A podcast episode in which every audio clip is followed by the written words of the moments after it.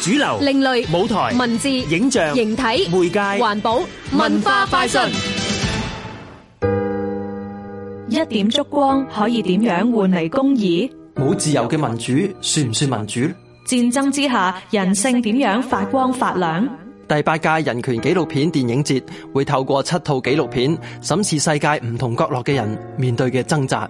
例如移民工的世界盃就聚焦為國際盛事付出血汗嘅外勞。咁呢一套就記錄咗下一屆二零二二年卡塔爾世界盃興建足球場嘅一啲移民工呢，佢哋嘅足球夢。中間有啲人呢，真係因為一個足球夢呢，就去咗做移民工啦。咁亦都有啲人呢，為咗兩餐呢，就去打呢份工啦。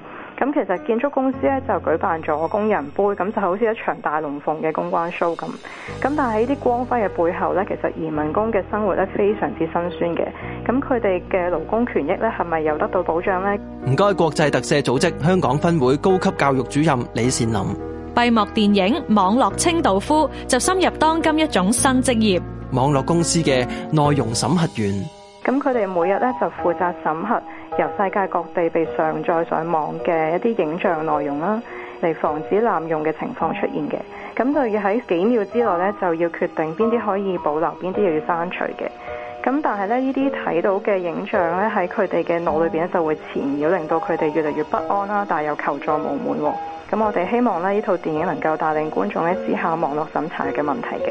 電影節亦都會有口述影像、中文通達字幕、影後談手語翻譯等等，方便唔同能力嘅人士參與。